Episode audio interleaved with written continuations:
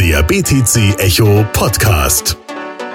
Alles zu Bitcoin, Blockchain und Kryptowährungen.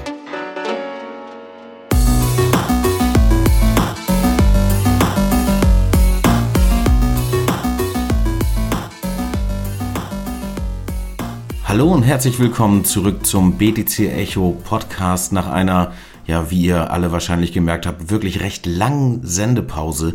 Und nicht nur, dass wir so lange nichts von uns haben hören lassen, jetzt ist auch noch alles ganz anders. Denn ich bin gar nicht Alex, sondern Jan. Und ich weiß nicht, wie es euch geht, aber irgendwann ist Alex ja einfach verschwunden, hat so den Satoshi Nakamoto gemacht und gesagt, er befasst sich ab sofort mit anderen Dingen und ist dann nach Georgien abgerauscht. Und für mich war das so ein so ein kleiner Heartbreak, weil ich habe den Podcast immer sehr geliebt und ähm, ja, dann war Alex auf einmal verschwunden. Und ich hatte das Gefühl, ich kenne den Alex schon total gut, einfach weil ich ihn so oft gehört habe. Und ähm, dass das nicht so ist, oder fast nicht so ist, äh, wie, ich, wie ich das mir ausgedacht habe, habe ich dann festgestellt, als ich ein paar Mal mit Alex gesprochen habe. Wir kennen uns ja tatsächlich auch ähm, physisch sozusagen, haben uns schon ein paar Mal gesehen, aber irgendwie kenne ich ihn besser als er mich. Aber Darum soll es in dieser Folge überhaupt gar nicht gehen. Eigentlich, ihr habt es schon oben im Titel gesehen, geht es um äh, Privacy Coins und wen könnte man da natürlich besser als Gast einladen als eben den Alex. Und damit würde ich sagen, herzlich willkommen Alex, hallo. Ja, es ist total absurd. Äh, hallo, an dich, Jan, an die Zuhörer. Ich bin jetzt hier Gast. Ja. Das, äh, der Podcast, der so ähm, unter Philips und meiner Fuchtel gewachsen ist und äh, ja, viele Folgen aufgenommen hat, da bin ich jetzt selber der Gast. Das ist sehr interessant und ich freue mich richtig drauf, Jan. Das finde ich gut und ich freue mich auch, dass du jetzt so bei, bei meinem BTC Echo Podcast Debüt mit dabei bist, weil ich habe relativ viele Fragen. Also ähm, wie man einen Podcast anständig macht und natürlich soll das hier weiterhin ein Bitcoin und Blockchain Podcast sein, aber trotzdem fände ich super, wenn du mir so ein kleines bisschen Hilfe geben äh, würdest oder Hilfestellung geben würdest und ich muss auch sagen, ich habe gar nicht so viel vorbereitet. Das heißt, ich brauche dich hier in dieser Folge auch recht. Ja, soll ich einfach mal sagen, was äh, Podcast für mich ist? Ja, leg doch mal los, finde ich cool.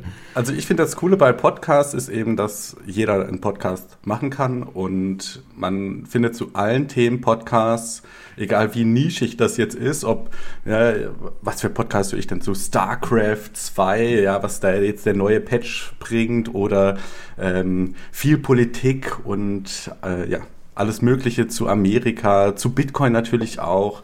Äh, zu allen möglichen Kryptowährungen gibt's Podcasts. Ich finde das einfach ein super schönes Medium. Ich bin auch ein sehr ähm, audiobasierter Lerner. Das heißt, ich nehme Informationen sehr gut auf, wenn ich sie höre. Deswegen höre ich auch viele Audiobücher. Und dann spaziere ich so durch den Wald oder wenn ich einschlafe oder wenn ich Auto fahre oder beim Trainieren, ja, immer Podcasts hören. Und ich habe so das Gefühl, man hat auf einmal man ist so eingeklinkt in die Welt. Ja, man hört dann Joe Rogan und es geht irgendwie um immer so ein Thema. Jetzt in der letzten Zeit vielleicht um Zensur bei Social Media Plattformen aller Twitter und so weiter. Ähm, und ja, das ist irgendwie total abgedreht, weil das ein wirklicher Pfeiler meines Lebens ist und ich mir das auch gar nicht ohne Podcast vorstellen könnte, aber es ist halt eine super neue Erscheinung. Ja, das mhm. gibt's ja jetzt äh, vielleicht 20 Jahre und ähm, ja, das Coole ist eben, jeder kann einen Podcast machen und beim Podcasten sind mehr oder weniger alle Leute gleich. Ja, da kann äh, die etablierte Mainstream-Presse kann Podcasts machen oder ein Joe Rogan und es ist überhaupt nicht verwunderlich oder es ist äh, ja gar nicht so abwegig, dass Joe Rogan einen viel populäreren Podcast hat als jetzt zum Beispiel, was weiß ich, CNN oder, äh, mhm, oder mhm. Fox News. Mhm. Ich finde das ganz spannend. Du sagst gerade irgendwie zum Einschlafen und tatsächlich habe ich dich auch irgendwie zum Einschlafen gehört und das ist so ein bisschen ein seltsames Feeling. Ne? Du, äh, derjenige, der dich manchmal auch in den Qua äh, Schlaf quatscht, ähm, steht ja. dann irgendwie vor dir und du isst irgendwie eine Portion Pommes mit dem oder so. Das ist ein bisschen, äh, bisschen abgedreht irgendwie. Äh, seltsames Feeling so. Aber Absolut. ja, ähm, sag mal, was, was genau treibst denn du jetzt eigentlich aber aktuell? Also du bist nach Georgien, das hast du ja hier auch schon mal erzählt und dann hast du mir gesagt, du hast äh, dein Lieblingsthema im Crypto-Space eigentlich vertieft und ähm, entwickelst da irgendwie in der Monero-Community mit, richtig? Ja. Also, Natürlich bestochen, das hast du auch schon gesagt. Wurde es bestochen, damit zu machen. Ja, ja. Äh, das, das war ein Spaß. So. ähm, aber vielleicht, um die Geschichte einmal komplett zu erzählen. Äh, alles fing an im Winter 2017. Da kam ich gerade aus Mexiko zurück. Ich hatte äh, da, da hatte Monate. Ich, hattest du dir gerade dein Lambo gekauft, richtig? Winter äh, 2017? Nein, leider nicht. Ich habe da nichts verkauft. Ich habe gedacht, das geht noch höher, aber gut, aus Fehlern lernt man. Ähm, ja, ich, ich hatte fünf Monate in Mexiko verbracht und ähm, mich da mehr oder weniger intensiv mit ähm, so einer anarchischen Community beschäftigt, die da halt wohnt und äh, ja, sich eine Beha äh, eine Behausung aufgemacht hat und die haben sich auch sehr viel mit Kryptowährungen beschäftigt. Und dann bin ich so zurück nach Deutschland gekommen und ich habe mich gefragt, ähm, was mache ich denn jetzt? Ja, ich bin mit meinem Studium fertig, äh, ich finde Kryptowährungen interessant, dann habe ich einfach mal nach Jobangeboten geschaut und ich bin auf ein äh, auf eine Praktikumsausschreibung von BTC Echo gestoßen. Und BTC Echo kannte ich ja, also 2017, wir erinnern uns zurück, das war die Hype-Phase, wo mhm. jeden Tag neues All-Time-High praktisch geknackt wurde. Ähm, und BTC Echo war da schon der, der größte Name eigentlich im deutschsprachigen Bitcoin- und Blockchain-Raum. Und dann habe ich gedacht, da bewerbe ich mich doch einfach mal. Und das ging dann alles relativ schnell. Ähm, ich habe die die, das Praktikum bekommen, habe da angefangen und habe auf einmal so das machen können, was mich eh schon leidenschaftlich bewegt hat und wurde sogar noch bezahlt dafür. Das heißt, du kannst eigentlich deiner Leidenschaft nachgehen und das wird dein Beruf. Also idealer Case. Und hast du, äh, ja? hast du eigentlich auch geschrieben oder hast du direkt mit dem Podcast gestartet? Du hast schon auch geschrieben. Nee, nee, äh, am Anfang war ich praktisch äh, Editor. Das heißt, ich habe so eine Kolumne angefangen, die hieß ja. ähm, Watch My Blog, wo ich mich mit Privacy Coins beschäftigt habe und halt so mal mir versucht habe, die verschiedenen Architekturen von jetzt einem Zcash, einem Dash, einem Monero und Bitcoin und so weiter einfach mal anzuschauen und zu evaluieren, wie sind denn die Trade-offs, wo liegen Vorteile, wo liegen Nachteile und so weiter und so fort. Mhm. Und, Darf ich einmal äh, ja. kurz, kurze Zwischenfrage? Äh, was hast denn du eigentlich studiert? Weil du sagst, du bist da ja recht tief in die Materie eingestiegen. Bist du, du bist ja kein ITler, also kein, Nein, kein Studierter, ich bin, oder? Ich bin ganz billiger, ähm, ja, was, was bin ich eigentlich? Kommt, Wirtschaftsphilosoph vielleicht, ja. Also ich habe Management, Philosophy und Economics studiert an der Frankfurt School. Ähm, und ich hatte im letzten Semester von der Frankfurt School auch einen Kurs beim Philipp Sandner, der ja jetzt das ähm, Blockchain Center, Center? Heißt, ja, äh, bei, genau. der Frankfurt School führt. Und äh, da habe ich dann auch meine Bachelor-These eben über die Anwendungsfelder und Adaption von Blockchain-Technologie geschrieben. Also so ein bisschen äh, mit dem Blick, wir haben jetzt hier eine neue Technologie. Inwiefern etablieren sich denn neue Technologien? In einer Gesellschaft, ja, weil es gibt ja mhm. vielleicht Technologien, die besser sind als andere, aber sich trotzdem nicht durchsetzen, ja, und das ist ja dann komisch und dann habe ich mir unter der Brille Blockchain angeschaut und meine mein Schluss war dann letztendlich so, ja, 2017 haben oder 2016, als ich die geschrieben habe, haben immer alle nach der Killer-App gefragt. Und für mich ja. ist Geld die Killer-App. Ja, also wenn wir ein dezentrales Geld haben können, das ist die Killer-App, weil wir benutzen es die ganze Zeit. Es ist fundamental wichtig für unser menschliches Zusammenleben, dass wir ein stabiles Geld haben, dass wir ein verlässliches Geld haben. Und äh, insofern habe ich Bitcoin halt schon als ähm, ja, Meilenstein da hervorgehoben. Jetzt im Gegensatz zu Ethereum oder EOS, ja, so diesen Smart Contract ja. äh, ausgelegten Plattformen. Aber ich meine, das besteht ja schon und trotzdem ähm, haben wir keine, keine Mass Adoption oder so. Also äh, das, das, was uns wirklich nach, äh, in Anführungszeichen, nach vorne bringt oder sowas. Ich glaube, der ein oder andere würde äh, oder hätte damals wahrscheinlich gesagt, wenn PayPal irgendwann mal eventuell Bitcoin integrieren würde, das ähm, wäre so eine Killer-Applikation, die dann dieses neue Geld, das dezentrale Geld, irgendwie nach vorne bringen könnte. Wobei also ich jedenfalls der Meinung bin, dass das genau in die verkehrte Richtung geht, weil not your keys, not your coins und auf einmal hat PayPal irgendwie, weiß ich nicht, wie viel Prozent äh, sämtlicher Bitcoins und die Leute glauben, sie besitzen sie selber und wir haben eigentlich genau das gleiche Problem wie vorher. Also so zum Thema Killer-App. Ich habe immer gedacht, ähm, Hyperinflation ist die Killer-App, irgendwie die Krypto nach vorne bringen kann, auch wenn die eigentlich halt nicht direkt ähm, ja, auf, die, auf die Blockchain äh, anwendbar ist irgendwie oder Man, man kann es nicht rein integrieren, sage ich mal. Also keine App im eigentlichen Sinne irgendwie. Ja. Ja, ich, ich glaube halt, es dauert einfach ein bisschen. Ne? Wir müssen uns anschauen, die Geschichte der Menschheit äh, geht mehrere tausend, mehrere hunderttausend Jahre zurück und ähm, Innovationen kommen halt so, ne, werden erfunden und müssen dann erstmal getestet werden und die Leute mhm. sind konservativ, ja, und sie sträuben sich eigentlich gegen Wandel und dann, ja, dauert das vielleicht zehn Jahre, bis sich das Smartphone durchgesetzt hat. Und beim Smartphone ging es ja relativ schnell, weil eben der unmittelbare Nutze für die Nutzen für die User gleich äh, erkenntlich war. Ja, toll, ich kann ja. jetzt ein Selfie machen. Bei Bitcoin, gerade jetzt zum Beispiel in erste Weltländer, sage ich mal, ist der Nutzen vielleicht nicht so ersichtlich, weil ich habe ja ein Bankkonto, ich kann an der Tankstelle mit Kreditkarte zahlen, ja, da ist ja jetzt nicht so ein großer Bedarf da.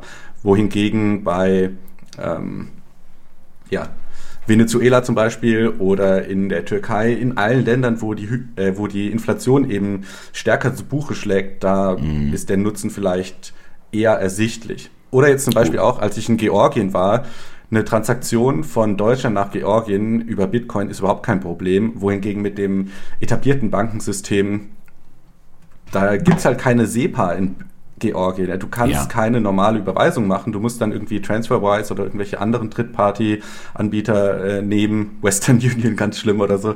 Und da geht dann halt viel Geld verloren. Das dauert lange. Es ist ähm, abhängig von der, von der dritten Partei, die dir im schlimmsten Fall sagen kann, nee, wollen wir nicht, machen wir nicht und äh, es funktioniert nicht.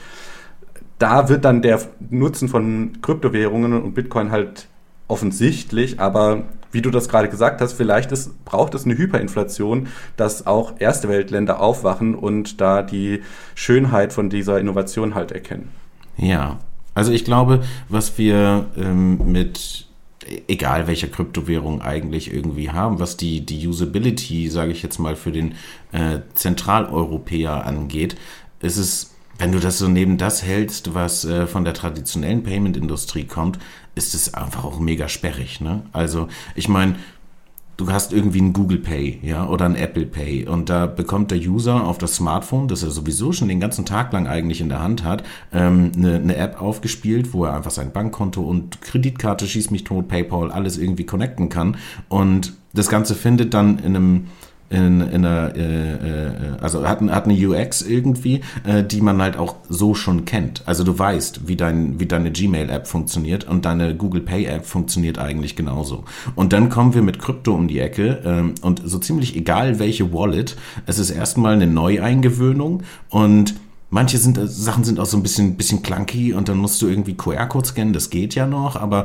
wenn dir jetzt jemand eine Adresse äh, schickt irgendwie, dann musst du die da einfügen, bist nicht so ganz sicher, haut das alles irgendwie hin und dann ist das Asset, also, oder das Geld, was wir versenden, auch noch volatil. Das heißt also auf der einen Seite Google, Apple und Co., ähm, die eigentlich alles einfacher machen. Und dann kommen wir Krypto-Leute halt um die Ecke und sagen, ja, hey, pass auf, wir haben ja auch eine neue coole App. Die ist ein bisschen, bisschen clunky und so, lässt sich nicht ganz so geil benutzen, aber dafür ist wenigstens das Geld, was wir versenden, überhaupt nicht wertstabil. Hast du Bock drauf? Ne? Und das ist halt vergleichsweise eigentlich äh, ein relativ schlechter Pitch. Ne? Aber klar, du hast schon recht. Ähm, äh, inflationsgetriebene Märkte, das ist eine ganz andere Baustelle. Oder wenn man halt eben äh, so stark über Mittelsmänner gehen muss, ähm, wie du es mit Georgien beschrieben hast. Ich hatte das ähnlich irgendwie in der Türkei, da war eine Veranstaltung und ähm, als ich noch für Dash äh, gearbeitet habe, ach so, für die, die mich gar nicht so gut kennen vielleicht, ich habe die letzten drei Jahre für Dash gearbeitet, ähm, Marketing. Hört, hört meine Folge vom BTC Echo Podcast mit Jan, dann wisst ihr Bescheid. Ach stimmt, genau, die gibt's ja. Genau, da, da ist das alles drin. Genau, hört euch das alles an. Ich will das auch nicht normal alles erzählen. Ähm, auf jeden Fall habe ich da für ein Sponsoring ähm, halt auch in die Türkei irgendwie Geld schicken wollen und das hat nicht geklappt, äh, so einfach mit dem Bankaccount. Und dann ja, war ich irgendwie davor äh, oder kurz davor, mich mit diesen ganzen äh, Remittance-Anbietern, also internationalen Zahlungsverkehr, die halt nicht irgendwie an SEPA angeschlossen sind, ähm, auseinanderzusetzen. Und das habe ich eine Viertelstunde lang gemacht. Und dann habe ich dann eine Mail geschrieben da der Veranstalterin und gesagt, kann ich das bitte einfach in Dash bezahlen? Und dann habe ich da drauf gedrückt und es war fertig. Und das war, ähm, eine gute äh, Experience. Und ich glaube, so geht's halt vielen Leuten ja auch innerhalb von äh, Landesgrenzen, äh, wenn sie eben zu diesen unbanked äh, People ja irgendwie gehören. Ne? Ich meine, das ist ja. äh, klar, da, da bringt man eine Infrastruktur hin, äh, die was, äh, was kann, was vorher noch nicht da war. Und ein weiterer Punkt ähm, ist natürlich irgendwie Zensurresistenz irgendwie. Und ich glaube, ähm, das ist wahrscheinlich auch in Kombination halt mit der Anonymität, was dich äh, bei Monero dann so ein bisschen gekickt hat, oder? Weil, also nochmal zurück auf dein, dein Research, den du gemacht hast bei den, bei den Privacy Coins als Philosoph, ja. muss man ja auch sagen. Aber mittlerweile kannst du aber programmieren und so, ne? Ähm, ja, genau, und das, da, da komme ich gleich dazu. Ich wollte ja. noch einen Punkt sagen mit der User Experience. Ich finde, mittlerweile ist das relativ. Ne? Es ist immer die Frage, was will ich? Bei PayPal hatte ich zum Beispiel das Problem, ich nutze PayPal nicht, ja, und da wollte ich mich äh, vor geraumer Zeit mal wieder in mein Konto anmelden und dann haben die mhm. gesagt so, ja, wir haben Ihnen eine Zwei-Faktor-Authentifizierung an Ihre Mobilfunknummer mit der mit den drei Endziffern so so so geschickt. Die Sie gar nicht mehr mir, haben. Hm. Ich gucke mir die Nummer an, das ist doch nicht meine Nummer, ja, die ist doch schon mindestens ja. zwei, drei Jahre alt. Wie komme ich jetzt an die SMS? Ja, komme ich nicht, ja, das geht einfach nicht. Und dann habe ich mich so ausgesperrt gefühlt. Und dann habe ich mhm. mich erinnert, wie das bei meinen Wallets ist. Da habe ich meine Seed Phrase und solange ich die Seed Phrase habe, ja, kann ich meine Passwörter vergessen, wie ich will. Ich komme ultimativ an meine Outputs dran und ich kann die bewegen. Und, und wenn du zur Not eine andere Wallet nutzt und die Seed Phrase da reinschmeißt, ne? Ja. Genau keine Scam-Wallet benutzen, das ist immer wichtig, da vorher Recherche zu machen. Aber genau, du bist einfach, du hältst praktisch die Schlüssel und du musst praktisch nur das äh, Schloss aufschließen und kannst reingehen.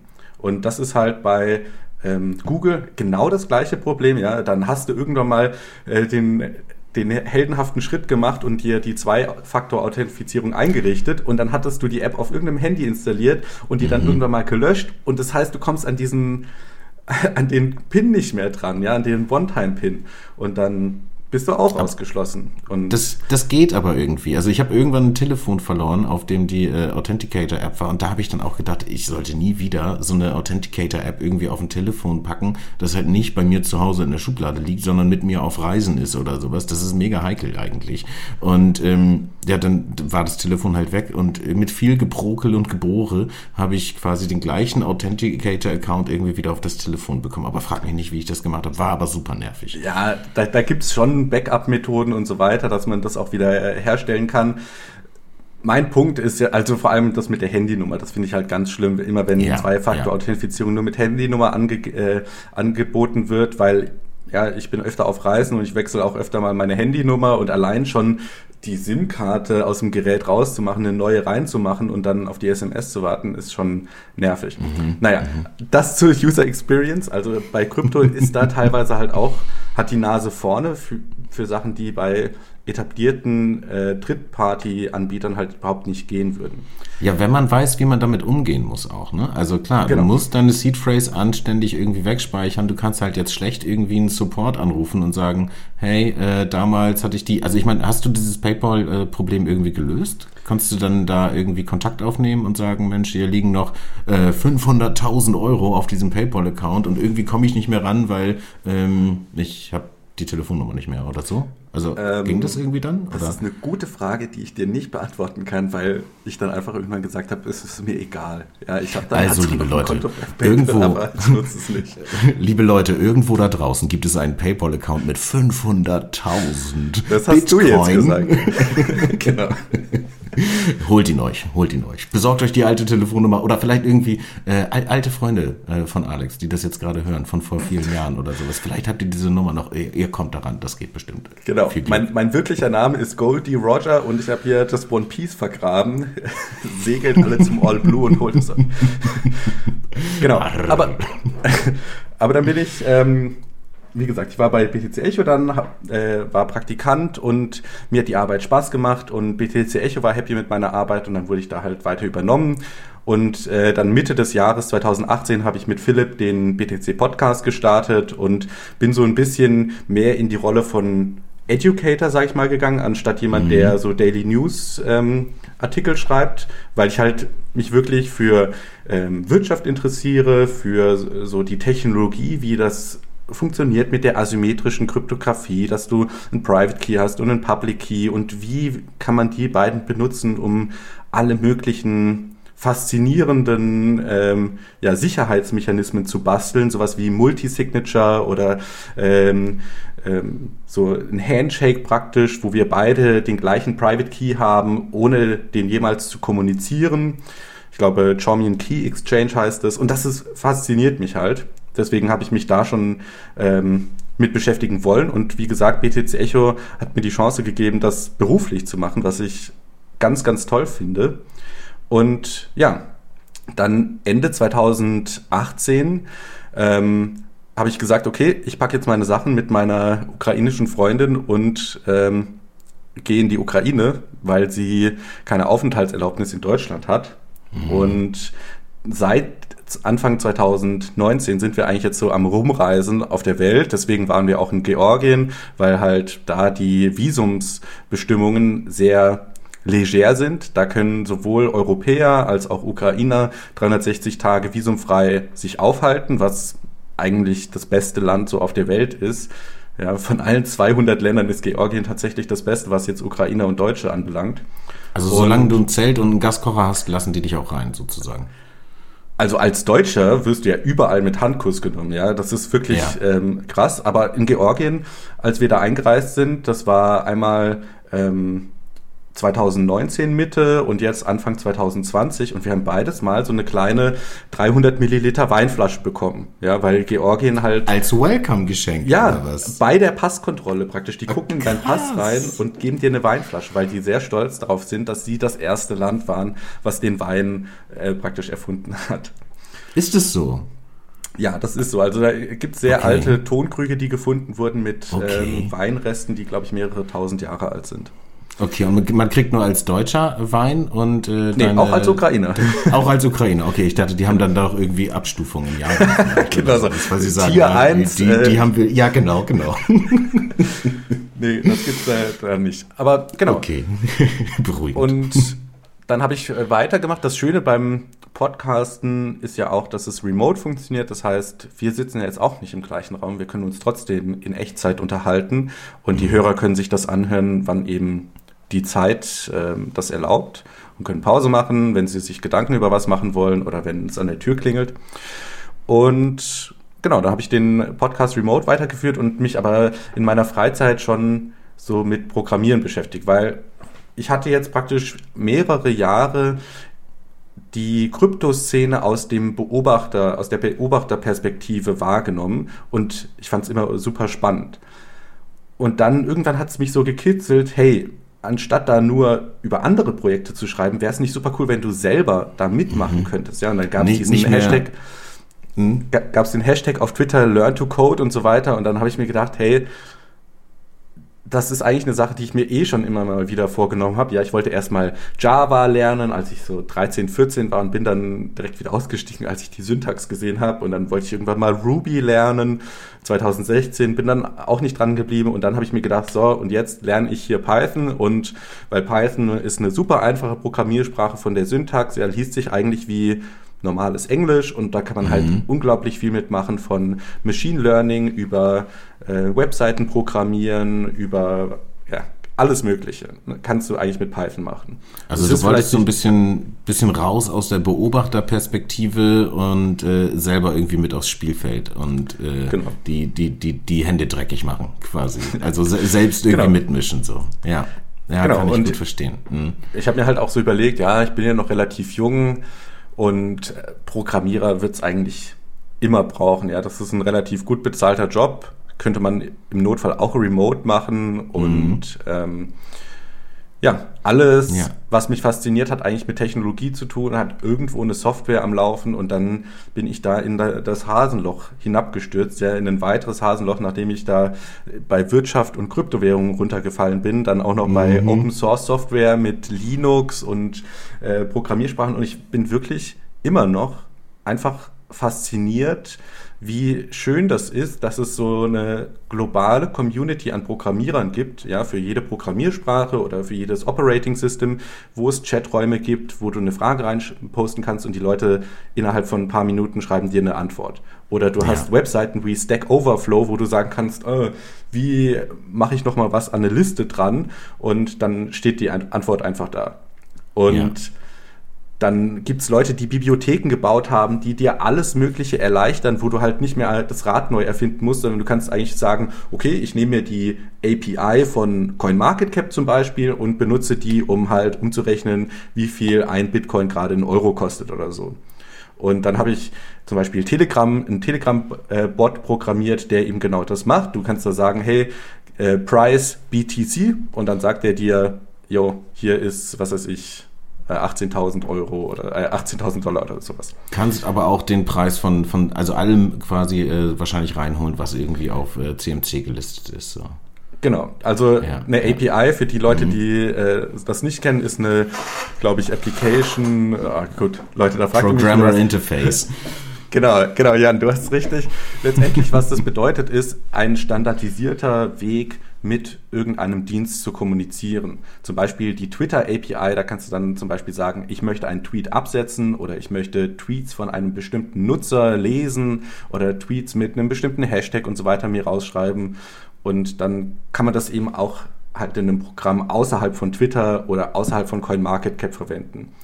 Und das ist so ein bisschen, als würdest du eigentlich ein Fenster auf was anderes irgendwie nutzen. Ne? Genau. Also da gibt's irgendwo einen Stammdatensatz eigentlich und du greifst halt äh, über was anderes drauf zu. Kann man sich eigentlich, also ist ganz ähnlich wie als würde man eine Wallet nutzen, um, äh, um irgendwie mit einer Blockchain zu interagieren. Ne? Also du genau. schaffst irgendwie ein Fenster, um an die eigentlich hinterlegte Information zu kommen. So. Genau. Und bei Wallets, ja, wo du das gerade ansprichst, gibt es natürlich auch APIs, dass ich halt irgendwo auf einem Com äh, Computer oder Server habe ich eine Wallet laufen und dann kann ich da per Telegram-Command hinschreiben, so, ja, send, dann die Adresse und dann den Betrag und das wird praktisch äh, umgewandelt in äh, ja, Code, den die, der Computer versteht und dann sagt er, ah, ich muss an dieser Adresse, was weiß ich, 12 Bitcoin schicken. Also im Prinzip eine Art äh, Tipping-Bot oder eigentlich so ein bisschen das, was ähm, was die Libre Association, glaube ich, auch ähm, sukzessive vorhat, dass du halt einfach im Telegram, äh, nicht im Telegram, in, in, den Telegram Messenger werden die wahrscheinlich erstmal nicht reingehen, außer es macht da irgendjemand, ne? Ähm, äh, aber halt einfach im Facebook Messenger, in WhatsApp und Co. irgendwie haben kannst, dass du halt Geld einfach im Chat versendest. Genau, und da gibt's für Krypto ähm, etliche, äh, etliche Bots, ne? Auch mit Tipping-Funktion oder so Rain-Funktion und so finde ich auch immer witzig, bis in irgendeinem Kanal und dann Rain 50 50-50 oder sowas und dann verteilst du irgendwie nochmal so ein bisschen, bisschen Geld unter den, und machst so einen Mini-Airdrop, aber halt so ja. einen Community-driven Airdrop und äh, jeder schmeißt mal was hoch, keine Ahnung. Ich habe Geburtstag, ich gebe einen aus und dann, ähm, ja. Ja, hm. und der Grund zum Beispiel, warum Telegram da so beliebt ist und weil so viele, warum es so viele Bots für Telegram gibt und jetzt zum Beispiel nicht für WhatsApp, ist eben, dass Telegram offener gegenüber Entwicklern ist als WhatsApp. Ja, also Telegram mhm. macht es dir viel leichter, ein Spiel zu programmieren oder ein äh, Bot zu programmieren. Und da gibt's halt auch dann Bibliotheken, dass du das mit Python machen kannst, mit JavaScript, mit allen möglichen Programmiersprachen. Ähm, und deswegen gibt es halt so viele Bots auf Telegram. Ja, und das ist ja dann so eine ähm, selbstverstärkende Spirale. Die Entwickler kommen zu Telegram, weil Telegram es ihnen einfach macht. Die User kommen zu Telegram, weil Entwickler viele coole Sachen geschrieben haben. Und ja, also vielleicht bin ich da auch so in einer Filterblase drin, aber mir kommt sofort, Telegram, der Messenger, ist der Place to be, wenn du im Kryptobereich bist, weil praktisch jede Währung hat ihren eigenen Raum, ähm, wo du Fragen stellen kannst, wo du dich up to date halten kannst und ich persönlich, ich nutze jetzt auch kein WhatsApp mehr, deswegen weiß ich es nicht, aber ich habe so ja. das Gefühl, bei WhatsApp ist das nicht so stark vertreten. Ich glaube, da hast du auch Limitierung, was die Gruppen angeht und sowas. Aber das, was du gerade über Telegram gesagt hast, äh, finde ich, finde ich eine interessante Info, ähm, weil ich dachte nämlich immer, dadurch, dass ich ähm, nur ähm, nur, nur offizielle große Medien lese und konsumiere, äh, dachte ich immer, dass äh, Telegram eigentlich nur was für Verschwörungstheoretiker und Staatsfeinde ist. Das finde ich abgefahren, wie gerade durch diese ganze Querdenker-Geschichte und Corona-Leugner-Sache ähm, äh, irgendwie Leute ähm, in, den, in der öffentlichen Wahrnehmung, glaube ich, so das Gefühl bekommen, oh, Telegram ist voll böse, äh, die App darf ich mir gar nicht runterladen. Und dabei ist Telegram irgendwie einfach nur neutral. Ne? Das ist einfach nur irgendwie eine Plattform. Da kann jeder irgendwie machen, was er möchte. Das ist das typische ähm, der Hammer im Baumarkt Beispiel. Ne? Du kannst mit dem Hammer irgendwie einen Nagel in die Wand bauen und ein total schönes, äh, äh was nicht, Kinderkrankenhaus basteln. Oder du nimmst es halt und rennst damit durch die, äh, durch die Einkaufszone und erschlägst irgendwelche Leute. Geht beides. Ähm, und genauso ist es eigentlich auch bei Telegram. Ne? Es macht keinen Unterschied. Ähm, was, äh, was du damit anstellen willst, sondern es ist einfach irgendwie offen äh, und eine anständige Plattform. Also auch, liebe Leute da draußen, ähm, äh, solltet ihr diese Telegram-Diskussion eventuell irgendwie äh, an Weihnachten mit der Familie haben oder sowas, erklärt den vielleicht einfach nochmal den Unterschied zwischen Neutralität und ähm, Meinungsmache oder so. Genau. Genau. Aber ähm, Guck mal, ich wollte dich eigentlich noch irgendwas fragen. Jetzt habe ich es gerade vergessen. Ich habe sowieso noch eine Reihe an Fragen ähm, an dich irgendwie, die ich dir äh, am Ende nochmal irgendwie stellen will, so äh, um, um deine düsteren Podcaster-Geheimnisse zu erfahren, falls da welche äh, sind. Aber eine nehme ich ähm, jetzt doch äh, schon, schon kurz vorweg. Ähm, hat überhaupt nichts mit dem zu tun, worüber wir gerade gesprochen haben. Tut mir mega leid, aber ich übe ja auch noch. Ähm, äh, du hast früher immer gesagt, ähm, also im Podcast hast du die Leute immer mit du angesprochen. Also wenn du, lieber Hörer und sowas, und das hat mich immer total irritiert. Warum hast du das, warum hast du das getan? ja, das ist eigentlich eine gute Frage. Ich habe da äh, nie so richtig drüber nachgedacht, beziehungsweise für mich persönlich, ich halte nicht so viel von falscher Höflichkeit und von falschem Respekt. Ich finde, Respekt muss man sich ja. verdienen und ich persönlich bin auch so ein kleiner Rebell, deswegen mag ich es, ähm, Normen zu brechen und wenn jemand erwartet, gesiezt zu werden, dann bin ich der Erste, der ihn eben nicht sieht, um genau diese Erwartungshaltung zu brechen. Und ich persönlich, ich finde halt, also ne, ich bin selber ein sehr großer Podcast-Hörer und du hattest es ja am Anfang auch schon gesagt, dass man eine total einseitige Beziehung irgendwie aufbaut zum Podcast, ja, weil ja. man selber hört Stunden über Stunden die Stimme von einem Podcaster und der Podcaster hört ja nie deine Stimme. Ja, also mhm. da müsstest du ja irgendwie, was weiß ich, eine Sprachnachricht auf Telegram schicken, damit der Podcaster mal deine Stimme hört und auch dann sind es ja nur wenige Minuten oder Sekunden. Und ähm, ja, ich finde, ja, aber, das macht, also, das macht man einfach nahbarer und ich möchte mich da nicht in Höflichkeit verlieren, sondern ich will halt Inhalt rüberbringen und ja. Meine, meine Frage war auch gar nicht, ob äh, sie oder du, sondern eher Singular und Plural. Ach so. Ja, weil Podcast hört man alleine normalerweise. Also ich höre Podcasts alleine, deswegen spreche ich ja, halt den Hörer selber an, weil er meistens ja. Kopfhörer drin hat und ja, also ich glaube jetzt nicht, dass so viele Familien so vor dem Kaminfeuer jetzt lass mal den BTC Echo Podcast anhören, sondern das ist meistens. Fände ich aber sehr cool. ich sehr cool. ja, das wäre das wär cool, ja. aber ja, deswegen äh, Singular, weil ich glaube, die meisten Leute hören das eben selber. Okay. Ja, okay, alles klar, verstanden. Macht eigentlich Sinn. Für mich war das immer so ein bisschen, ich habe immer so gestutzt, weil ich wusste, andere Leute hören das ja auch und so. Aber eigentlich macht es total Sinn, ja. Ja. Sich mal drüber nachdenken. Außerdem fühlst du dich dann ganz besonders. Ja, du bist ein ganz besonderer Mensch und es ist toll, dass du diese Folge hörst. Oh, erst sagst du was zu falscher Höflichkeit und jetzt kommst du da irgendwie mit der Zunge ins Ohr. Das ist okay, ähm, aber zu, zurück zum Thema. Das heißt, ähm, du bist mittlerweile ähm, Python Pro, ähm, kannst äh, programmieren und ähm, bei so einem weiß nicht, so, so ein Handwerker, sage ich mal. Und irgendwie ist ja Programmieren so ein bisschen ähm, äh, digitales Handwerk einfach, würde ich mhm. sagen. Mhm. Äh, wenn jetzt ein Freund von mir irgendwie eine Ausbildung äh, machen würde oder äh, gemacht hat zum, zum Dachdecker oder sowas, äh, und dann stelle ich mir vor, sitze ich irgendwie mit dem im Auto und fahre irgendwo lang oder sowas. Und dann sagt er, ja, guck mal, das Haus da oben habe ich äh, äh, gedeckt. Ähm, welches Dach hast du bisher gebaut? Also ich habe ein paar ähm, Telegram-Bots programmiert, wie gesagt, dieser so ein Price-Bot, wobei das jetzt nichts Neues ist. Ja, das habe ich einfach so gemacht als Übung für mich, dass ich halt mal mit der CoinMarketCap API praktisch Preise abfrage mhm. und das vielleicht auch in einer Art und Weise mache, wo es nicht nur ich nutze, sondern halt auch andere Leute, die wollen. Dann habe ich ähm, für meine eigene Telegram-Gruppe einen Reputationsbot programmiert, wo man praktisch Nachrichten hoch und runter äh, voten kann und die Votes werden praktisch gezählt. Jede Woche gibt es einen Gewinner, der praktisch die meisten Votes gesammelt hat. Der bekommt dann einen äh, kleinen Pokal-Emoji und der kann dann praktisch seinen, seine Reputation abfragen und dann werden halt die Pokale cool. angezeigt.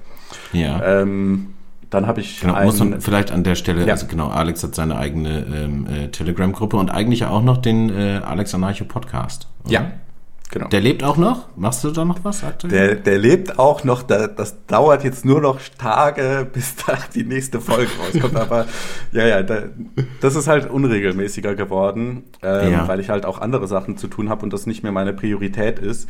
Aber ja, den gibt es noch und äh, die Folgen kommen auch früher oder später. Genau, dann habe ich einen äh, Telegram-Bot geschrieben, der Monero äh, die Monero Blockchain exploren kann, also wo du sagen kannst, hey, was ist denn die aktuelle Blockhöhe, wie viele Transaktionen waren im letzten Block, solche Geschichten, relativ basic, aber da ging es halt auch darum, einfach mal eine API zu benutzen von moneroblocks.info, um Sachen abzufragen und die halt zugänglich zu machen und so sehe ich eigentlich meine ganze Reise beim Programmieren, dass ich mir Sachen überlege, die vielleicht cool wären für mich oder cool wären auch für andere und mhm. das einfach mal so als Lernübung äh, umsetze. Jetzt nicht, dass ich da sage, oh, das wird meine Geschäftsidee, ich möchte damit Geld verdienen, sondern nein, ich wachse einfach selber weiter, ich lerne neue Technologien kennen, neue Frameworks und so weiter und dann möchte ich mal einfach was umsetzen so.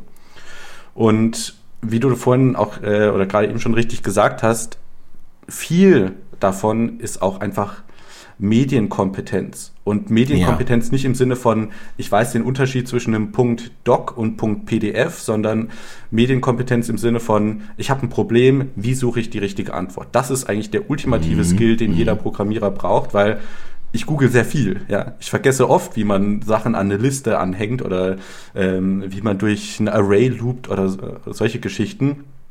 Und das ist nicht schlimm. Ja, normalerweise hast du immer Internet und du kannst einfach das googeln oder halt suchen und wichtig ist dann halt, dass du richtig weißt zu suchen, ja, dass du schnell mhm. dein Ergebnis findest. Oder und, bedienst dich an so Sachen wie, wie Stack Overflow in Communities und so weiter, ne? Genau. Ja, wenn du wirklich ein Problem hast, wo du jetzt keine Lösung findest, fragst du da. ja. ja. Und so man, mit der Zeit ja. hat man dann halt auch Kontakte auf anderen Messengern, ja, von Leuten, die ähnliche Sachen machen. Dann kann man sagen, hey, wie löst denn du eigentlich dieses Problem? Weil oft ist es halt so, du hast irgendeinen Workflow, irgendeine Abfolge von, ähm, von Schritten, die nicht nur du hast, ja, das haben viele Leute. Oh, ich ja. will jetzt hier zwei PDFs zusammenfügen. Wie mache ich das denn? Früher wäre ich online gegangen und hätte das online gemacht. Das heißt, ich hätte zwei PDFs online hochgeladen mhm. Für, zu einem Dritt, äh, Drittparty-Provider, der das dann für mich macht. Und mittlerweile will ich nicht mehr machen. Ja, ja. Genau, weil der hat mhm. dann die PDFs und du weißt nicht, ja. was er damit macht. Und äh, solche Geschichten dann einfach selber zu machen. Und gewisse Sachen zu automatisieren. Ähm, in einer anderen Folge mit Philipp hatte ich schon angesprochen, einen Passwortmanager zu benutzen. Einfach so ein paar technische Hilfswerkzeuge heranzunehmen, die andere Leute schon programmiert haben, mhm. die ähnliche Probleme hatten, um eben ja, dein Leben zu erleichtern. Und mhm. jetzt zum Beispiel vor ein paar Tagen habe ich mir meine eigene Nextcloud-Instanz auf einem Raspberry Pi aufgesetzt. Das ist nicht sonderlich schwierig. Ja, also du musst dafür nichts programmieren, du musst keine Zeile Code schreiben, aber du musst einfach so ein paar Befehle in eine Kommandozeile eingeben. Und einfach da praktisch habe ich jetzt so komplett eigentlich die Hemmung verloren, dass ich sage, oh nee, ich muss hier was schreiben. Ja, ich muss keinen Knopf drücken, sondern ich muss was schreiben. Äh, mhm. Ich traue es mich nicht. Und mhm. ich glaube, das ist ein Skill, der es sich sehr lohnt ähm, zu, zu meistern, eben weil die auf einmal eine komplett neue Welt von Software offenlegt, die eben nicht jetzt schön aussieht, sondern die einfach nur funktional ist. Das heißt, du arbeitest also eigentlich nicht nur mit Code, sondern auch so ein bisschen mit deinem eigenen Mindset irgendwie. Ähm, ja. Gehört, glaube ich, so ein, so ein Mindset-Wechsel äh, vielleicht auch ein Stück weit ähm, mit dazu, um sich da irgendwie ja einfach auf den Weg zu machen. Aber ist wie, wie bei allen Sachen, wo man sich irgendwie auf den Weg machen will, um, äh, um zu lernen, weiterzukommen und so weiter.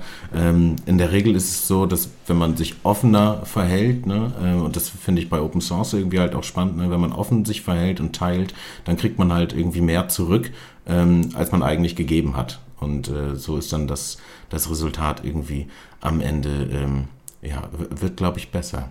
Wir haben äh, jetzt schon eine gute halbe Stunde rum und wir haben noch nicht äh, darüber gesprochen, äh, wie du äh, eigentlich nach deiner Analyse der verschiedenen Privacy Coins dann zu ähm, Monero gekommen bist. Oder also was, was dich da ähm, so äh, stark überzeugt hat oder was dich vielleicht auch bei anderen Projekten eher irgendwie unterwältigt hat. Ja. Also Monero finde ich eigentlich das schlagende Argument ist die Privacy by Default, dass du halt normal, wenn du eine Transaktion machst, ist die erstmal privat und wenn du dann im Nachhinein sagen willst, oh, die soll vielleicht doch öffentlich, öffentlich sein, dann kannst du das auch machen. Das ist das Alleinstellungsmerkmal von Monero gegenüber Bitcoin, Dash, Zcash, Zcoin und wie sie alle heißen. Weil du bei all diesen anderen Coins eben einen zusätzlichen Schritt in die Privatsphäre machen musst und dieser Schritt ist Arbeit, ja, deswegen machen es halt nicht alle Leute und mhm. dann ist die Privatsphäre oder das Anonymitätsset ist kleiner einfach. Ich dachte, bei Zcash wäre das auch bei Default irgendwie. Das ist, ist gar nicht der Fall, Nein. ja. Zcash, da kann ich vielleicht gerade auch auf das, äh, den Fatal Flaw von Zcash eingehen. Die ja. Privatsphäre von Zcash ist Com äh, Computational Arbeit. Ja, also bei Monero ist die Privatsphäre in der Transaktionsgröße enthalten. Eine Transaktion mhm. ist vielleicht zwei Kilobyte groß im Vergleich zu Bitcoin mit ein paar hundert Byte. Also drei, vier, fünfmal größer. Bei Zcash ist die Transaktion nicht so groß, aber dafür muss der Computer 30 Sekunden rechnen, bis er praktisch diesen Zero Knowledge Proof errechnet hat. Und ja. ähm, also, ne, das ist jetzt stark vereinfacht so.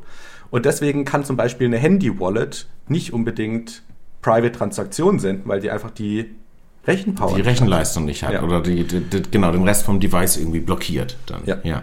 Mhm. Oder eine Browser-Wallet hat da vielleicht auch Bitprobleme. Ja. Und mhm. ähm, deswegen ist bei Zcash, ne, die sagen das immer wieder, ja, wir wollen zu Privacy per Default, aber es ist nicht Private by Default und ich sehe da jetzt eigentlich auch keine ist von der Umsetzung her, ja. von der Umsetzung her schwierig, außer wir kriegen halt noch irgendwie krassere Rechenleistung in, ähm, in die mobilen Geräte rein oder sowas. Ja. Ne?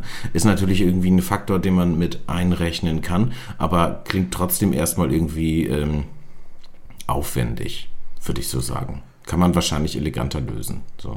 Braucht, ja. braucht halt alles Zeit. Ne? Die Technologie wird performanter, die Hardware wird besser und dann irgendwann wird das wahrscheinlich schon möglich sein, aber wenn das möglich ist, dann wird es wahrscheinlich Monero auch einbauen. Ne? Also ja. da bei Monero geht es halt um Privatsphäre und Privatsphäre ist die Priorität. Das heißt, wenn ich mich entscheiden kann zwischen Skalierbarkeit und Privatsphäre, entscheide ich mich immer für Privatsphäre. Mhm. Und ähm, beziehungsweise, das muss ich ein bisschen zurückrudern, natürlich gibt es keine perfekte Privatsphäre und natürlich muss man irgendwo so einen Sweet Spot finden, weil auch jetzt könnte ich sagen, hey, lass uns eine Ring-Signatur mit 1000 Leuten drin machen, aber dann werden Transaktionen eben so riesig, dass man mhm. die Blockchain nur noch sehr schwer speichern kann. Also da gibt es schon irgendwo so ein Trade-off, aber im Zweifel ist es halt immer für die Privatsphäre. Ja, haben die, äh, ich weiß gar nicht mehr, irgendeine, irgendeine amerikanische Behörde hat doch auch irgendwie ein Bounty ausgehängt, dass ja. äh, Monero geknackt werden soll oder sowas. Wie, wie, wie ist das eigentlich weitergegangen? Ist da, hat also die, einer geschafft? Die IRS, die Internal Revenue Service, die Steuerbehörde der USA, hat, glaube ich, 625.000 Dollar ausgeschrieben für Monero zu knacken oder halt Monero-Transaktionen ja. nachzuverfolgen. Ja. Und der Auftrag wurde auch äh, abgegeben. Ich glaube an äh, Chainalysis, aber ja, ich wollte gerade mal sowas wie sicher. Coinfirm oder Chainalysis, ne, mhm. diese ganzen ganzen Leute, die die Analysen fahren. Ja. Und jetzt ist halt die Frage, ne? also so wie ich das verstanden habe, ähm, Gibt es da manche Unternehmen, die sagen, sie hätten Tools? CipherTrace ist auch so ein Unternehmen, die sagen, wir hätten ein Tool, um Risikoprofile bei Monero zu bestimmen. Mhm. Ähm, das kann auch sein dass sie ein Risikoprofil bestimmen können. Die, der Punkt bei Monero ist halt immer, dass du eine gewisse plausible deniability hast, also eine plausible äh, Verneinbarkeit, wo du sagen kannst, es war aber nicht ich und ihr könnt nicht 100% mhm. sicher beweisen, dass ich es war. Mhm. Und ähm, wenn du ein Risikoprofil erstellst, so wie CipherTrace das macht, dann musst du Annahmen treffen und je nachdem, wie zutreffend diese Annahmen sind oder eben auch nicht, verändert das deine, deine, deinen Prozentsatz, den du am Ende kriegst. Ja, weil am Ende ist es ja so, ein Exchange kriegt eine äh, Transaktion rein, ja, vom, vom guten Adix und dann steht da die Zahl äh, 80 Prozent ähm, Risiko. Und dann haben die einen Threshold, ja. der vielleicht bei 85 Prozent liegt wo dann sagt, ja, grünes Licht, ähm, dem können wir das Geld freischalten oder es mhm. liegt eben bei 70 Prozent und dann mhm. würden da die Alarmglocken angehen, der Account wird eingefroren und so weiter und so fort. Also geht im Endeffekt ähm, darum, die, die Kette des Geldes zu verfolgen, ne? um als Exchange jetzt ähm, auszuschließen, dass äh, sie dem Alex dabei hilft, sein äh, georgianisches äh, Lamborghini-Geld äh, zu waschen oder sowas, ähm, wird da halt so ein, so, ein, so ein Threshold eingezogen, einfach, dass die, ich glaube, die müssen dem Regulator gegenüber irgendwie nachweisen können, dass die letzten drei Transaktionen oder sowas oder zwei bitte nicht drauf festnageln, lieber nochmal ähm, DYOR, ähm, also selber nochmal nachschauen. Äh, genau, die müssen halt so eine Transaktionskette irgendwie äh, nachverfolgen. Ne? Dafür dann dieser äh, Threshold quasi. Genau. Und da muss ich halt sagen, das kann man machen. Man muss aber auch akzeptieren, dass das einfach komplett willkürlich ist. Je nachdem, wie gesagt, mhm. wie man die Annahmen steckt, kommen da halt unterschiedliche Zahlen bei raus. Ähm, und ja, deswegen ist das nicht so, dass Monero geknackt wurde, dass Monero mhm. auf einmal so transparent ist wie Bitcoin. Mhm. Natürlich, das sollte ich an dieser Stelle auch sagen, ne, das ist hochexperimentelle Technologie. Es kann sein, dass in zehn Jahren Transaktionen von heute nachträglich de-anonymisiert werden. Das kann sein, genauso mhm. wie es sein kann, mhm. dass ein Inflation-Bug in Monero gefunden wird und auf einmal mhm. wird festgestellt, hey, über die letzten drei Jahre haben die äh, Confidential Transactions sich richtig äh, funktioniert und die Geldmenge ist äh, 15 mal so groß, wie wir eigentlich dachten und dann ist das ja. Projekt halt tot. Und ja. es kann halt dann auch sein, dass in zehn Jahren äh, was weiß ich, die Polizei vor der Tür steht und sagt, oh, da hatten sie aber hier am, was weiß ich, wie fehlten eine Transaktion, die wir heute auf der heutigen Technologie de-anonymisieren können und ja. ähm, bitte mitkommen. So. Ja, ja, ja, klar. Das, das kann sein, deswegen, wie gesagt, das ist eine experimentelle Technologie. Ich finde es nichtsdestotrotz hochinteressant und ich finde eben den Ansatz und den Ethos hochinteressant, dass man eben wirklich staatlich unabhängiges privates Geld erschaffen kann, so digitales Bargeld, wo man eben sagen kann, hey, wenn ich dir einen 5-Euro-Schein in die Hand drücke, das weiß am Ende auch keiner. Mhm. Und so sollte das vielleicht bei Kryptowährungen auch sein, anstatt dass ich, ja, wie bei Bitcoin, eindeutig in die Blockchain reinmeißel, meine Adresse schickt an deine Adresse ein Bitcoin. Mhm. Mhm. Aber also nochmal so zurückgedacht auf das, was wir vorhin besprochen haben, Richtung Killer-App und, äh, und Adop Adoption irgendwie. Ne? Ähm, ich meine, man liest es auf BTC Echo und ja auch auf sonst vielen anderen Plattformen äh, immer mal wieder, dass irgendwelche Delistings von Exchanges äh, passieren. Also da ist halt eine äh, Exchange, die muss irgendwelche AML-Richtlinien, also Anti-Money Laundering, äh, Geldwäsche-Gesetzrichtlinien ähm, äh, umsetzen, wie halt eben ne, einen Threshold irgendwie einzubauen für die Nachverfolgbarkeit von Coins. Ähm, und dann sagen die halt bei manchen Protokollen ja auch einfach, okay, also gerade ähm, Zcash, Monero Dash, wobei es bei Dash echt Quatsch ist, ähm, äh, sperren wir erstmal pauschal aus, äh, weil wenn wir dort Einzahlungen entgegennehmen, können wir unter Umständen halt eben äh, diesen, diesen regulatorischen Auflagen nicht gerecht werden. Und ähm, das ist, finde ich, irgendwie so ein, ich meine, wir haben immer alle irgendwie gesagt, man kann Kryptowährungen nicht verbieten. Und das ist auch so. Du kannst sie aber natürlich irgendwie hart unterdrücken. Und ähm, zum einen kann man die ganze Regulatorik, die wir ja auch hier in Deutschland haben oder jetzt ja auch auf EU-Ebene äh, nochmal kriegen für den ganzen Kryptobereich, ein Stück weit abfeiern, weil man sagen kann, okay, ähm, alles wird jetzt erheblich salonfähiger und ähm, auch die Tagesschau kann jetzt mal einen positiven Bericht vielleicht raushauen zum Thema Krypto ähm, und nicht ähm, nicht nur irgendwie über die eventuellen äh, Schwierigkeiten oder Fallstricke irgendwie reden. Ähm, und das ist eigentlich irgendwie was Cooles. Auf der anderen Seite bringt halt die Regulatorik natürlich gerade eben für Projekte, die eigentlich diesen grundlegenden freiheitlichen Geist irgendwie weiterverfolgen. Also so wie es ähm, denke ich jedenfalls, äh, anfangs mal gedacht war, dass man eine dezentrale Währung hat, die irgendwie unabhängig von allem funktioniert. Ähm, dann hast du also jetzt ein, ein, ein Coin wie Monero oder nehmen wir einfach Monero und der wird dann halt im Endeffekt irgendwie ja wegzensiert. Wobei wir eigentlich gedacht haben, Mensch, gerade durch ein, ähm, durch ein, durch, durch Privacy Features ähm, umgeht man vielleicht nochmal irgendwie ein Stück Zensur. Und das ist so ein, mhm. ähm, finde ich, eine, eine Herausforderung, wo ich nicht so richtig weiß, wie man, wie man das meistern soll. Und da kommt mir immer irgendwie der Jörg vom, ähm, äh, vom Room in Berlin äh, in den Kopf, der irgendwann in Prag irgendwie gesagt hat, mal äh, Mass Adoption my ass oder sowas. Und äh, wo ich gedacht habe, ja, der hat gute, gute, geile Pionierarbeit gemacht. Ich habe die Podcast-Folge mit dir und ihm auch gehört und fand ihn mega sympathisch.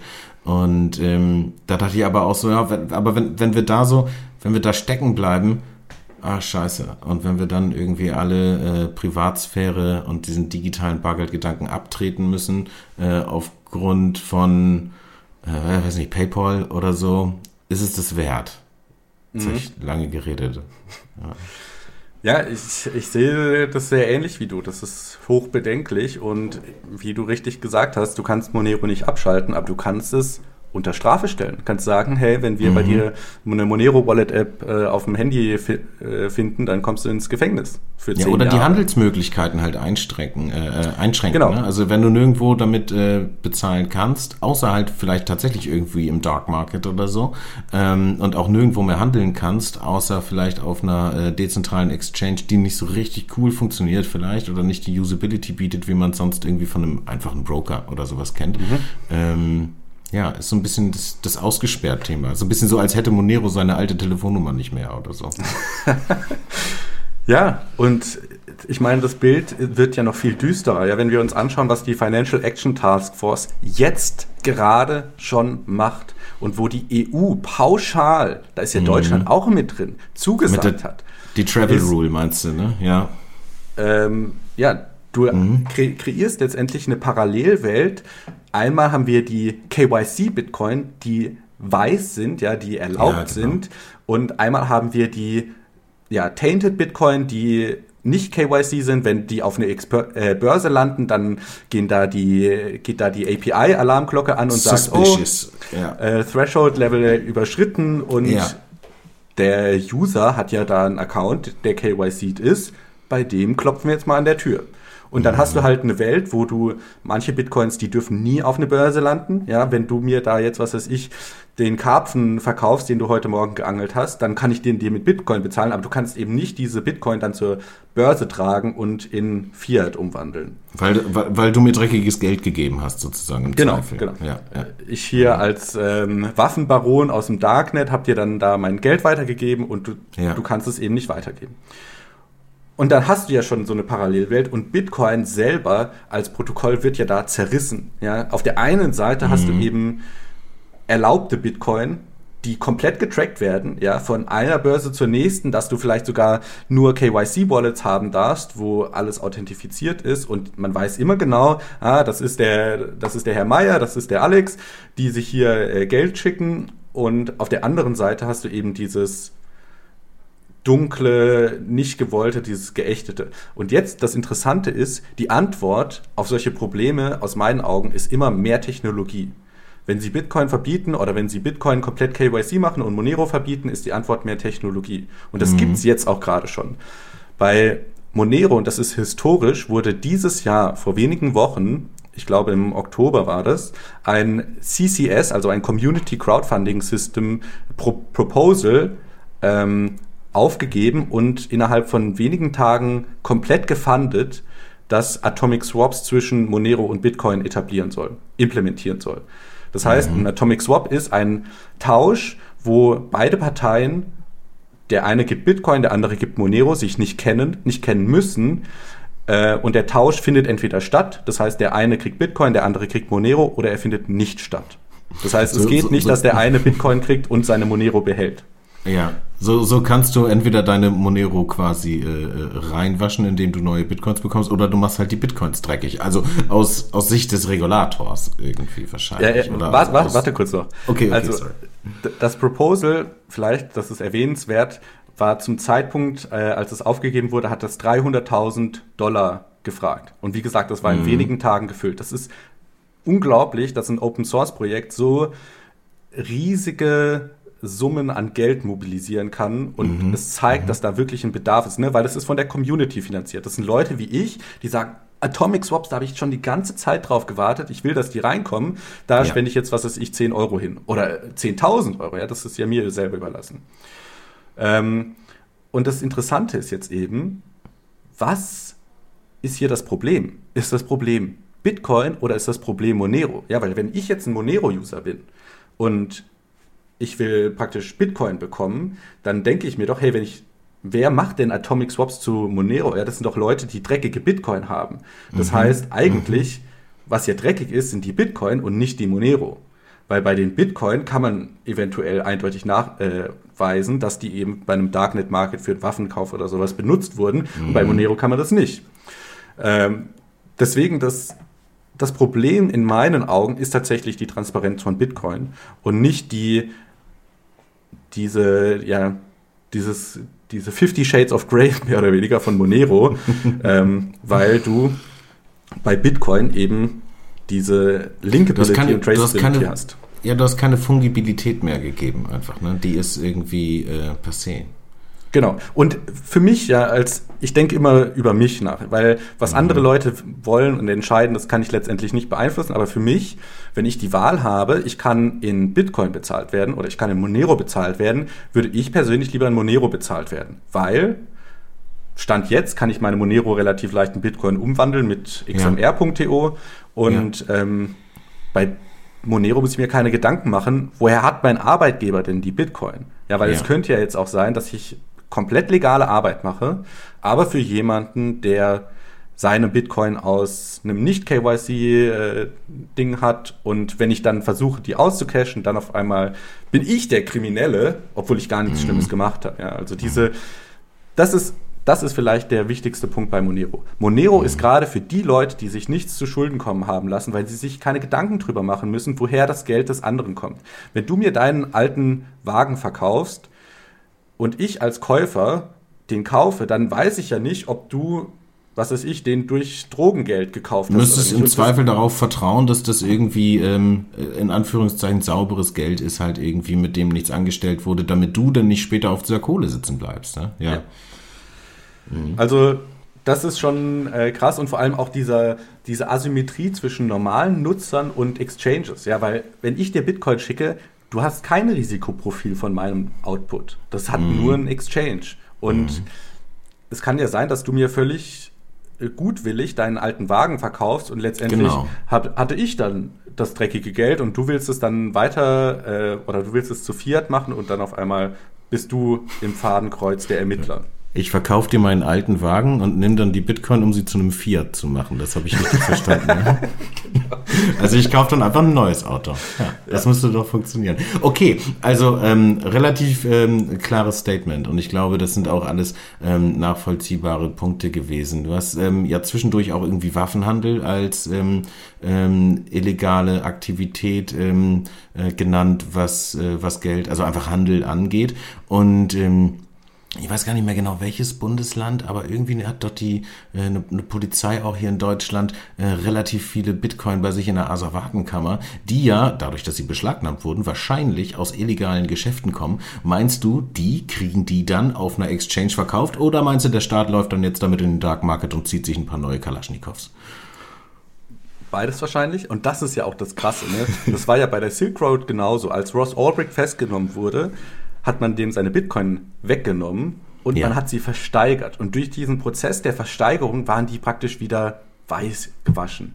Das, das heißt, der Staat übernimmt die Aufgabe der buchstäblichen Geldwäsche, dass er mhm. dreckiges Geld, kriminelles Geld nimmt, zu, zum eigenen Profit versteigert und dann auf einmal sagt er, ja, um Kraft meiner eigenen Regeln ist dieses Geld jetzt wieder weiß. Also das ist doch, Das ist doch der, der, der größte ja, Beschiss überhaupt, dass hier erst ne, bricht man einem das Bein und dann kommt man mit äh, so einer Lösung um die Ecke und sagt, hey, guck mal, jetzt geht's wieder wie vorher. Ja. Alex, ähm, wir haben jetzt fast, äh, fast eine Stunde ähm, voll und äh, deswegen würde ich sagen, es ist jetzt Zeit für die heiklen Fragen. Ja, komm äh, und, und, äh, und, und, und dann eine düsteren Geheimnisse. Ich glaube, ich habe eigentlich nur zwei im Kopf, tatsächlich. Ähm, ich fange an ähm, mit der ähm, ersten natürlich, denn mit eins beginnt's. Ähm, Hast du jemals einen Podcast geschnitten, den du für BTC Echo aufgenommen hast? Hast du jemals geschnitten oder ist das alles immer One Take Wonder Baby? Nee, klar, ich habe geschnitten, ich habe, man hört es ja teilweise auch, äh, Wörter gebiebt, ja, also wenn hier mal ein Fäkalausdruck oder so gefallen ist, habe ich das teilweise gebiebt oder Ja. ähm, ja, keine Ahnung, da passieren unvorhergesehene Sachen, dass auf einmal die Verbindung weg ist oder ähm, im Hintergrund hört man eine Glocke läuten oder so und das kann man dann relativ einfach rausschneiden. Aber es ist jetzt nicht so, dass ich da den Inhalt irgendwie verzogen hätte. Oh, da hat jemand was gesagt, was ich nicht zeigen darf oder so. Das muss ich rausschneiden, das auf keinen Fall. Ja, okay, da, damit hatte ich auch nicht gerechnet, sondern mehr so aus, ähm, ja, wie, wie, wie, man- wie man es irgendwie macht oder so. Ich habe auch, äh, als ich vorher ja äh, Videos auf meinem Esra-Kanal irgendwie gemacht habe, da habe ich immer mega viel geschnitten, weil dann habe ich mir das angeguckt und habe gedacht, oh nee, da gucke ich doof und hier ist irgendwie so, äh, das gefällt mir nicht und irgendwie so. Ähm, okay, ähm, dann äh, zweite Frage. Ähm, wie oft, also gar nicht ob, sondern einfach nur wie oft hast du den Podcast in, in Unterwäsche aufgenommen? Also, ich habe immer Unterwäsche an. Die Frage ist, ob ich noch was drüber habe. Du weißt, was ich meine. Kein einziges Mal, muss ich ehrlich sagen, weil ich nicht so der Mensch Aber, aber bin, warte, der ganz, ganz, ganz kurz. Also was ihr jetzt gerade nicht sehen konntet, Alex und ich haben ja hier noch einen Videocall laufen. Er hat schon irgendwie gerade so Richtung Decke geguckt und überlegt. Ich dachte erst, dass du zählen würdest. Okay. Nee, was ich überlegt habe, ist, wenn ich arbeite, kann ich nicht im Pyjama vorm Computer sitzen, weil dann bin ich nicht so in diesem Arbeitsmindset drin. Ich muss mir eine Jeanshose anziehen oder eine Hose, mit der ich auch rausgehen würde. Ja. Und meine Freundin zum Beispiel sagt die ganze Zeit so, warum bist du zu Hause in der Jeanshose? Zieh dir doch eine Jogginghose an. Und für mich ist das einfach, wenn ich eine Jogginghose oder eine Schlafanzughose anhab, dann will ich nicht arbeiten. Deswegen, ich, ich arbeite immer angezogen. Sorry, Leute. Aber ihr könnt euch natürlich trotzdem gerne vorstellen, was ihr wollt. Gerade, gerade wenn ihr, äh, wenn ihr Alex äh, zum Einschlafen hört, kann man ruhig, auch- ruhig auch mal an Unterwäsche denken. Okay, ähm, ich kenne das mit diesem, äh, mit diesem Umziehen. Ich ziehe mir immer, ähm, also jeden Morgen, ich arbeite im Moment auch natürlich von zu Hause aus, ich ziehe mir immer Schuhe an. Ja. Äh, Ich ziehe meine Schuhe an und dann, als würde ich irgendwie zur, zur Arbeit gehen. Und das mache ich dann auch direkt die Tür neben dem Badezimmer, aus dem ich gerade rauskam. ja. Ähm, ich glaube, das war es eigentlich schon. Also ich kann mir noch ganz viele andere äh, schwachsinnige Fragen einfallen lassen, aber Ja, äh, komm, das mach noch sind, tat- sind tatsächlich welche, die mich, ähm, äh, die mich ähm, interessiert äh, haben. Jetzt soll ich noch eine machen. Jetzt setzt du mich unter Druck. Ey. Oh, guck mal, ich hätte mich doch besser vorbereiten sollen. Ich hätte mir Sachen aufschreiben sollen. Genau. Wie, wie hast du das gemacht? Hast du dich ähm, äh, auf Podcasts vorbereitet und wenn ja, wie lange? Also ist vielleicht jetzt nicht so ein düsteres Geheimnis, sondern eher vielleicht so ein äh, einer von vielen Tipps, den du mir vielleicht mit auf den Weg geben könntest oder so. Ja, also ich habe immer so mindestens ein paar Stunden, wenn ich einen Tag vor dem Podcast mit einem Gast, den ich nicht kenne, habe ich mir halt äh, Videos von dem Gast angeschaut, wenn er Talks gemacht hat, die Talks angeschaut. Äh, du versuchst natürlich auch immer so ein bestimmtes Thema vorzubereiten. Ne? Wenn du jetzt jemand mit jemand vom Bitcoin Bundesverband sprichst, das ist nicht das gleiche Thema wie wenn du mit, äh, was weiß ich, einem äh, Programmierer sprichst. Und dann schreibe ich mir halt da meine Fragen auf. Ich versuche mir so ein bisschen einen Leitfaden für das Gespräch zu überlegen, was mich halt auch interessiert. Ne, ich gehe eigentlich in allem, was ich davon, was ich mache, gehe ich davon aus, was interessiert mich denn, weil ich ausgehe, wenn es mich interessiert, dann ist es vielleicht für ein oder an, die eine oder andere Person auch interessant. Ich glaube, Und- sonst ist es auch einfach voll der Schmerz, das, das Gespräch zu führen oder nicht. Wenn du da irgendwie jemanden hast und dem äh, willst du irgendwie irgendwelche Fragen stellen oder sowas, die dir, also wo dir die Antworten halt völlig egal sind, Ja. dann, ähm, also das macht keinen Spaß, glaube ich, ja. Ja, und manche Gespräche laufen besser als andere. Ne? Das ist äh, für manche Themen fallen mir die Fragen eigentlich äh, spontan ein. Und das war auch so eine Sache, die, die ich immer gerne gemacht habe, wenn ich mich unterhalten habe mit einer Person, wirklich zuzuhören was diese Person sagt, für was die Person sich interessiert und dann während dem Gespräch vielleicht noch eine Frage hinzutippen und die im Anschluss zu stellen, auch vielleicht mhm. sich nicht so fest an den Leitfaden zu halten, den man sich im Vorhinein überlegt hat, sondern eher versuchen, dass es ein natürliches Gespräch wird und dass halt beide Gesprächspartner Spaß an dem Gespräch haben, weil ich glaube, man merkt es als Zuhörer und dann hört man auch leichter zu. Ja, also ja, kenne kenn ich auch. Wenn es irgendwie so ein also ich höre mega gerne die 4000 Hertz äh, Podcasts. Mhm. Und ähm, da ist es immer so, dass ich das Gefühl habe, dass der, äh, dass der Seemark, äh, der da hauptsächlich die, die Fragen stellt, ich glaube, der sitzt da richtig und kratzt sich auf den Beinen, weil er wissen will, wie die Antwort wird irgendwie. Und das, ähm, ja. ja, das ist auf jeden Fall cool. Okay, ähm, eine abschließende noch. Und das ist eigentlich eine Frage, die, äh, die könnte ich auch im Team so stellen. Habe ich aber noch gar nicht gemacht. Also ich bin ja ähm, äh, jetzt seit ich, na, seit Mitte September bin ich Vollzeit bei BTC Echo und mache da irgendwie Business Development und Sales. Also ich betreue auch Werbekunden und sowas.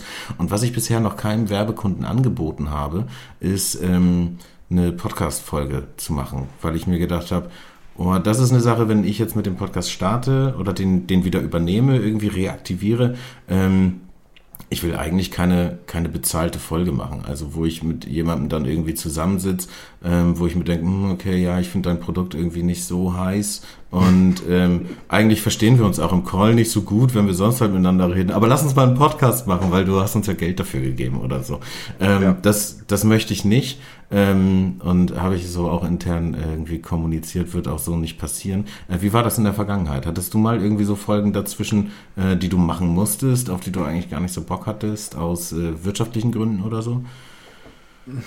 Nee, also wir hatten ja mal kurz das äh, Sponsoring von Bitwala und aber das war doch vorweggesprochen, oder? Nee, das war. Äh, ja, ja, nee, nee. Also ich, das war halt so, diese Folge ist gesponsert von und ja, genau. ähm, dann halt den Text eingesprochen. Ah, das finde ich, ich aber auch, auch mega eine Folge mit, so. äh, mit zwei von Bitwala gemacht, wo ich halt äh, über das Produkt von denen gesprochen habe. Mhm. Für mich persönlich, gerade jetzt in dem Fall, war es nicht schlimm, ja, dass ich mich so gefühlt habe, oh, ich verkaufe jetzt meine Seele, weil Bitwala halt wirklich ein sehr großer Anbieter in Deutschland ist und für viele Leute auch interessant sein kann. Und sehe ich auch so, ja. Früher oder später eh hätte passieren müssen, dass wir mit Bitwala eine Folge aufnehmen. Und mhm. wenn das in dem Rahmen passiert, ist das völlig okay. Ähm, genau. Aber ja, ich, ich verstehe natürlich diese, dein, dein, ja.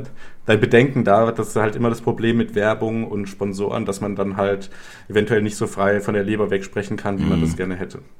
Also ich finde äh, tatsächlich dieses, äh, das Vorweg, was du gerade auch angesprochen hast, von wegen diese Folge wird präsentiert von oder sowas, das finde ich völlig in Ordnung, ähm, weil das ja auch irgendwie ganz klar dann gekennzeichnet ist, hey, hier ist ein kurzer kleiner Werbespot irgendwie und ähm, das fand ich ganz geil, ähm, dieses Coinmerse. Du hast irgendwann mal äh, Coinmerse irgendwie vorweg eingesprochen und seitdem mhm. hat sich Coinmerse bei mir mega im Kopf eingebrannt. Ich habe keine Ahnung, wie das Logo aussieht und ich bin noch nie auf deren Website gewesen, aber ähm, ja, das ist auf jeden Fall gut hängen geblieben.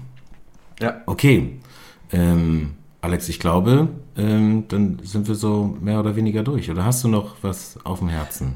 Ja, ein, eine Sache hätte ich noch auf dem Herzen, die ich jetzt noch nicht ja. angesprochen habe. Und zwar, das fügt, fügt alles so ein bisschen zusammen ich habe ja gesagt, ich habe mit Programmieren angefangen und ich interessiere mich sehr für Monero und wir haben jetzt, ähm, ich mit zwei anderen, ähm, Ende August ein Projekt gestartet, was tipxmr.live heißt. Das ist praktisch ein, oder es soll so ein Dienst werden, ähnlich wie Nextcloud, wo man, also tipxmr soll eine Webseite werden, wo man als Streamer draufgehen kann.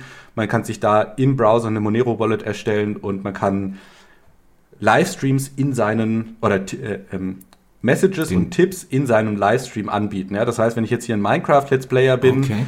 ähm, können mir meine Zuschauer Monero schicken mit einer Nachricht, hey, toll, wie du den Blog da abgebaut hast. Und dann ähm, wird die angezeigt für eine bestimmte Zeit und so weiter. Und das ist für mich, da, da geht meine, meine, meine Hoffnung irgendwie so ein bisschen in Erfüllung. Ich mache wirklich mhm. wieder genauso wie bei BTC Echo das, was ich absolut liebe und wo ich das Gefühl habe, ich bin am richtigen Punkt gerade in meinem Leben, weil ich neue Sachen dazu lerne. Ich programmiere, ja, was die meine hoffentlich zukünftige Profession ist und ich mache was mit Monero.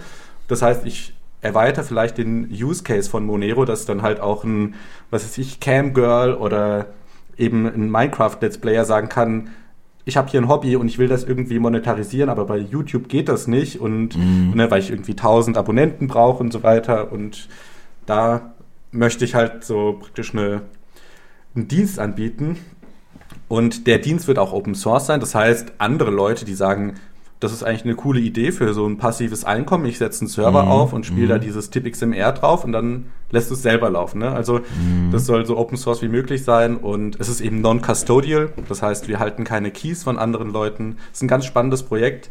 Ich schicke dir einfach mal den Link, dann kannst du das GitHub-Repo in die Show Notes posten für die Leute, die da ein bisschen versiert sind. Das ist in JavaScript geschrieben und React. Und, und kann man, Sache. also das kann man auf, äh, auf sämtlichen Streaming-Plattformen quasi einfach mit einbauen? Genau. Das heißt, also, also wenn, wenn ich jetzt irgendwie, keine Ahnung, ein Streamlabs oder OBS oder irgendwie sowas verwende, dann ähm, öffne ich wahrscheinlich irgendwie einfach noch eine weitere Quelle, pack das da mit rein, äh, so dass man das äh, finden kann und dann, also kann ich es in meinen äh, Twitch, YouTube und keine Ahnung, was gibt's noch? Gibt's MyVideo noch? Ich weiß es nicht.